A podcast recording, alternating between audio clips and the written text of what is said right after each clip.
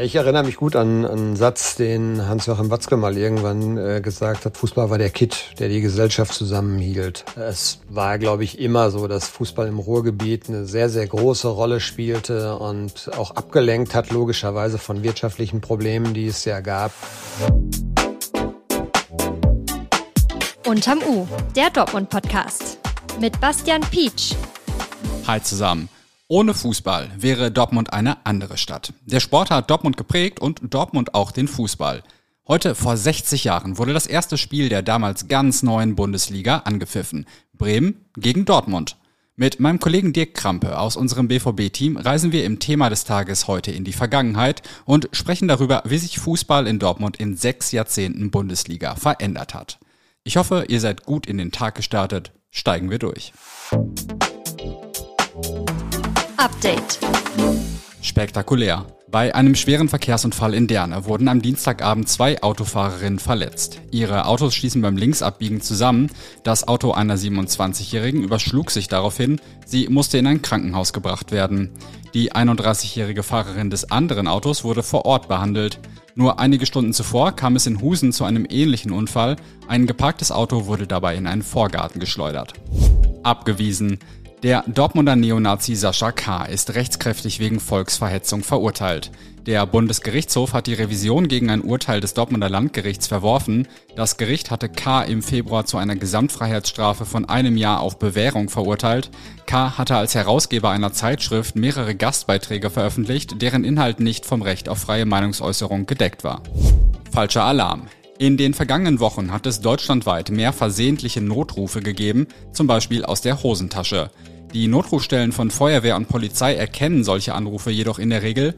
Grund für die Notrufe könnte eine Funktion vieler Handys sein.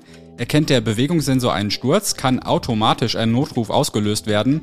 Das kann laut der Feuerwehr aber auch schon passieren, wenn man nur über ein Schlagloch fährt. Das Thema des Tages. Gut 56.000 Tore, davon knapp 4.000 Elfmeter, wurden in 60 Jahren Bundesliga geschossen. Das weiteste übrigens aus über 80 Metern Entfernung. Aber so richtig lebt der Fußball ja abseits der Ergebnisse in den Geschichten drumherum. Zum 60. Geburtstag der Bundesliga, die übrigens am Anfang durchaus umstritten war, sprechen wir heute darüber, wie sich Fußball in Dortmund verändert hat. Mein Gast dafür ist Dirk Krampe aus unserem BVB-Team. Dirk, schätz mal, wie viele Bundesligaspiele hast du so gesehen?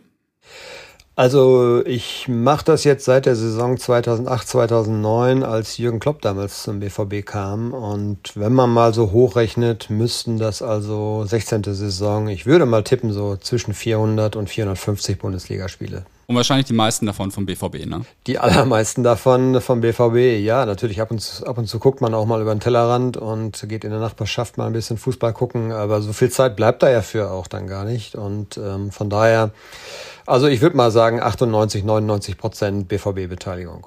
Nicht nur wegen des BVB hat Dortmund eine große Bedeutung für die Bundesliga. Die Liga wurde sogar hier gegründet. Wie lief denn das ab? Naja gut, das war jetzt ein paar Jahre bevor ich geboren wurde, aber was man so auch nachlesen konnte, war es eben damals so, dass so in den 50er Jahren nach dem Zweiten Weltkrieg Deutschland so ein bisschen den Anschluss verloren hat, was internationale Leistungsfähigkeit auch anging. Es war ja so ein Oberligaspielbetrieb, also es gab mehrere Oberligen und das waren also so regionale Spielklassen, die als Oberste Liga galten.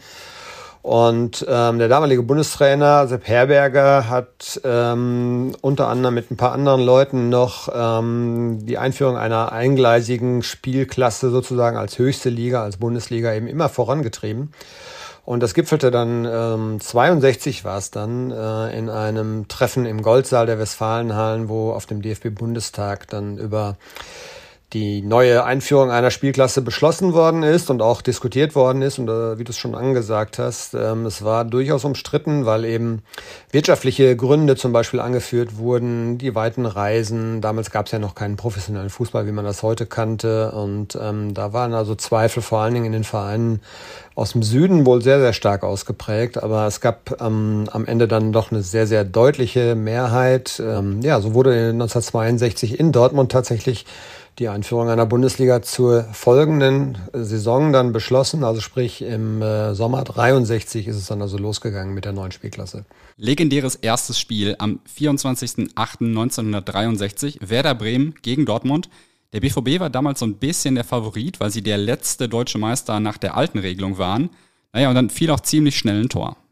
Vor der eigentlichen Anstoßzeit habe ich gelesen. Das ist eine dieser lustigen Geschichten. Der Schiedsrichter hat also wohl die Partie eine Minute zu früh angepfiffen und nach 58 Sekunden, so ist es dann überliefert worden, ähm, gab es das erste Tor. Ja, und kurioserweise ist das nicht festgehalten worden. Ich meine, Kameras gab es damals noch nicht und die Fotografen hatten sich wohl in Erwartung eines äh, Treffers äh, von dem Dortmunder Tor wohl alle hinter dem Dortmunder Tor positioniert, waren also relativ weit weg. Und es traf aber Timo Konietzka, wie wir alle wissen, zum 1 zu 0. Und ähm, ja, damit hatte er seinen Platz also in den Geschichtsbüchern auch sicher. Das erste Tor der Bundesliga also, aber der BVB hatte ja auch ziemlich finstere Jahre. Ja, es ging danach so ein bisschen schleichend bergab. Also äh, zunächst haben die sich relativ äh, gut behauptet in dieser Liga. Doch Ende der 80er, Ende der 60er, Entschuldigung, ging es dann so ein bisschen schleichend bergab. Man musste aufgrund von wenigen Zuschauern, die da waren und finanziellen Problemen, musste man ja sozusagen sein Tafelsilber veräußern. Man hat also die besten Spieler abgegeben. Konitzka ging ja, glaube ich, auch 65 dann schon weg vom BVB. Und das gipfelte dann äh, in dem Abstieg 1972 und ähm, danach folgten dann schwierige Jahre für Borussia Dortmund. Äh, man hat äh, natürlich so ein bisschen mit dem äh, Bau des Westfalenstadions da ein bisschen gegengesteuert, dann kamen wieder mehr Zuschauer und ähm, es war so ein ja, Kampf um, um die Rückkehr in die Bundesliga. Vier Jahre war man Zweitligist und ähm, Otto Reagel hat damals dann die Mannschaft zurück in die Bundesliga geführt. 76, 86 gab es ja dann nochmal fast den Sturz in die Zweitklassigkeit. Da gab es dann Cobra Wegmanns berühmtes Tor in der Relegation, das dann ein Entscheidungsspiel im dritten Spiel gegen Fortuna Köln dann ermöglichte. Und so richtig aufwärts ging es dann eigentlich erst wieder in den 90er Jahren. Jetzt blicken wir mal, wie du gerade gesagt hast, ein bisschen über den Tellerrand hinaus. Welche Rolle hat denn Fußball so im Ruhrgebiet gespielt, als hier noch Kohle und Stahl groß waren? Ja, ich erinnere mich gut an, einen Satz, den Hans-Joachim Watzke mal irgendwann äh, gesagt hat, der heutige Geschäftsführer. Fußball war der Kit, der die Gesellschaft zusammenhielt. Ja, man muss sich das wirklich so vorstellen, dass man eben nach der Arbeit äh, in die Kneipe ging oder eben auf den Fußballplatz und dann Fußball geguckt hat, dass auf der Arbeit über Fußball diskutiert wurde und es war, glaube ich, immer so, dass Fußball im Ruhrgebiet eine sehr, sehr große Rolle spielte und auch abgelenkt hat, logischerweise von wirtschaftlichen Problemen, die es ja gab nach dem Zweiten Weltkrieg. Und ähm, Fußball war der Kit, der die Gesellschaft zusammenhielt. Ich finde, das, das passt ganz gut und das hat eigentlich auch diese Zeit von, von Kohle und Stahl überdauert. Es ist heute eigentlich auch immer noch so, dass auf der Arbeit über Fußball und speziell in Dortmund natürlich über Borussia Dortmund diskutiert wird. Was war denn so dein erster Berührungspunkt mit der Bundesliga?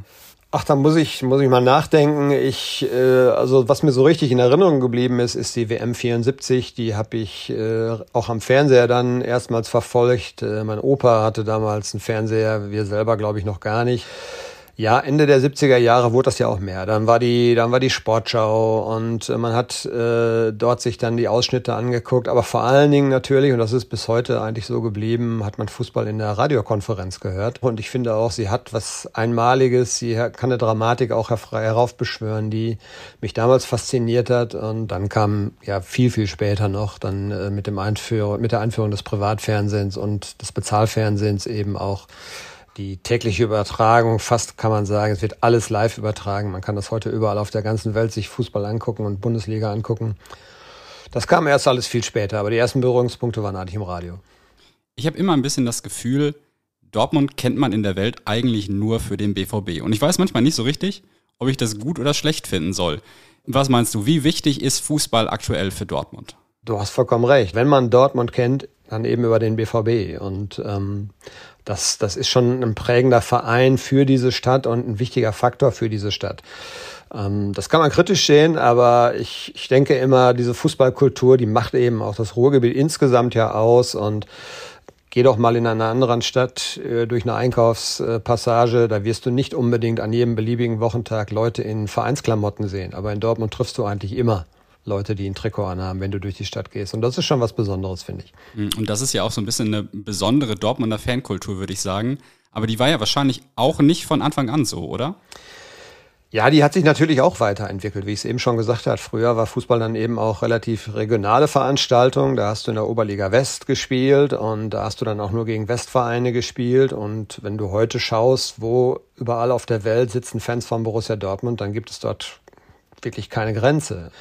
Heute hast du als Fan ja auch äh, die Auswärtsreisen. Das ist ja auch so eine Art von Kultur, dass man sich da zusammentut mit anderen Gleichgesinnten und sich auf Reisen begibt und Borussia Dortmund begleitet, wenn sie auswärts spielen. Das war früher natürlich alles viel, viel regionaler und noch nicht so stark ausgeprägt. Aber es hatte jede Zeit eine besondere Fankultur und damals war es der Stadionbesuch. Heute äh, findet das auf vielfältige Weise statt. Unter Trainer Jürgen Klopp gab es 2012 die bisher letzte deutsche Meisterschaft des BVB. Ich habe mal in die ewige Tabelle geschaut. Da trennen Dortmund und die Münchner fast 1000 Punkte, also fast 4000 zu bisschen über 3000. Ist die Bundesliga mittlerweile eigentlich langweilig geworden? Ja, ist eine gute, ist eine gute Frage. Man könnte manchmal resignieren, ja. Aber gut, wir müssen nicht lange zurückdenken. 27. Mai, da hätte man das alles drehen können, da hätte man trotzdem in Dortmund feiern können. Das ist sehr, sehr knapp gewesen. Das ist eigentlich auch der Reiz, dass man trotz dieser Realitäten, die auch vor allem wirtschaftliche Realitäten sind, ähm, dass man es dann aber auch immer wieder schafft, ähm, den Bayern so ein bisschen Paroli zu bieten. Ich finde, der, der, der Zweikampf, der lebt jetzt so ein bisschen auch davon und dass man sich einfach auch nicht wegduckt und von vornherein resigniert, ist, glaube ich, auch so ein Markenzeichen dieser Region, dass man einfach äh, den, den, den Realitäten manchmal auch trotzen möchte. Und das, das macht es aus. Jetzt hast du die wirtschaftlichen Faktoren gerade selbst angesprochen. Lassen Sie mal, ist ein heißes Eisen, kurz über Kommerzialisierung reden. Spielergehälter in den Millionen, neunstellige Ablösesummen und so weiter. Das war ja am Anfang auch in der Bundesliga ganz weit weg. Auf welchem Weg ist denn da die Liga gerade? Also es hat sich stetig gesteigert und wenn du siehst, dass heute ähm, Bundesligaspieler im Schnitt, würde ich jetzt mal sagen, siebenstellig verdienen ähm, und einige natürlich weit darüber hinaus, dann sind das natürlich Summen, mit denen normal arbeitender Mensch, wie wir auch, ähm, ganz wenig anfangen kann und das ist schwer in, in Worte zu fassen und das ist schwer zu greifen auch. Ähm, auf der anderen Seite regelt es der Markt. Seien wir mal ehrlich, wenn man uns eine Gehaltsverdopplung anbieten würde, würden wir auch überlegen, ob wir nicht den Verein vielleicht wechseln, also den Arbeitgeber. Und man kann es den Spielern nicht verübeln, aber man muss es dem Fan einfach so ein bisschen versuchen, glaubhaft zu vermitteln. Denn wenn du mal siehst, 165 Euro für ein Trikot, auf dem Harry Kane steht, das ist schon eine Grenze, finde ich, wo es schwierig wird. In 60 Jahren Bundesliga hat sich also eine Menge verändert. Zum Schluss, was ist denn dein Bundesliga-Moment, an den du dich besonders gerne zurückerinnerst?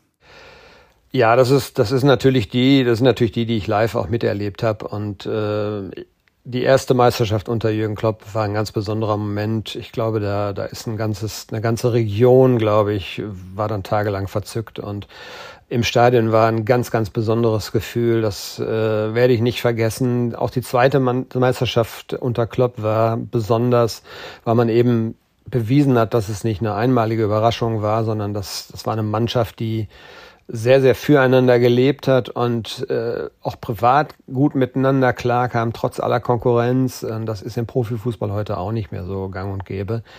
Ähm, gab auch ein paar traurige Momente. Ähm, Wembley, das Finale 2013 Champions League, hat Dortmund sehr, sehr unglücklich verloren und ja natürlich jetzt im Mai. Ich habe selten eine ganze Region und eine ganze Stadt und auch einen ganzen Verein so am Boden gesehen wie, wie nach diesem 2 zu 2 gegen Mainz. Und das bleibt einem auch in Erinnerung auf eine andere Art und Weise. Ich denke aber lieber an die schönen Momente zurück und hoffe einfach mal, vielleicht im Mai 2024 können wir nochmal sowas feiern. Das wäre doch schön. Dirk, vielen Dank für das Gespräch. Wenn ihr mehr zu unserem Thema des Tages wissen wollt, findet ihr die Links in den Show Notes. Und es gibt heute auch eine Sonderbeilage in der Zeitung und im E-Paper zu 60 Jahren Bundesliga. Es ist anderthalb Jahre her, dass russische Truppen die Ukraine überfallen haben. Seitdem herrscht in dem Land Krieg. Zum ukrainischen Unabhängigkeitstag wollen heute Abend mehrere hundert Menschen in der City demonstrieren. Viele der Ukrainer und Ukrainerinnen in Dortmund mussten vor dem Krieg in ihre Heimat fliehen. Umso wichtiger ist es, auch auf positive Geschichten zu blicken. Die von Dmitro und Jana ist so eine. Beide kommen aus dem Kriegsgebiet und haben gestern in Dortmund geheiratet. Kennengelernt haben sie sich allerdings schon vor Jahren in Polen. Wenn ihr mehr über die beiden erfahren wollt, findet ihr einen Link in den Show Notes. Wenn euch unterm U gefällt, dann folgt uns doch gern auf einer der gängigen Podcast-Plattformen. Und wenn euch die Themen, die wir hier so besprechen, interessieren, schaut euch doch gern auch den Link zu unserem RN Plus Probeabo an, ebenfalls in den Shownotes. Morgen übernimmt Felix hier. Bis bald und wir hören uns.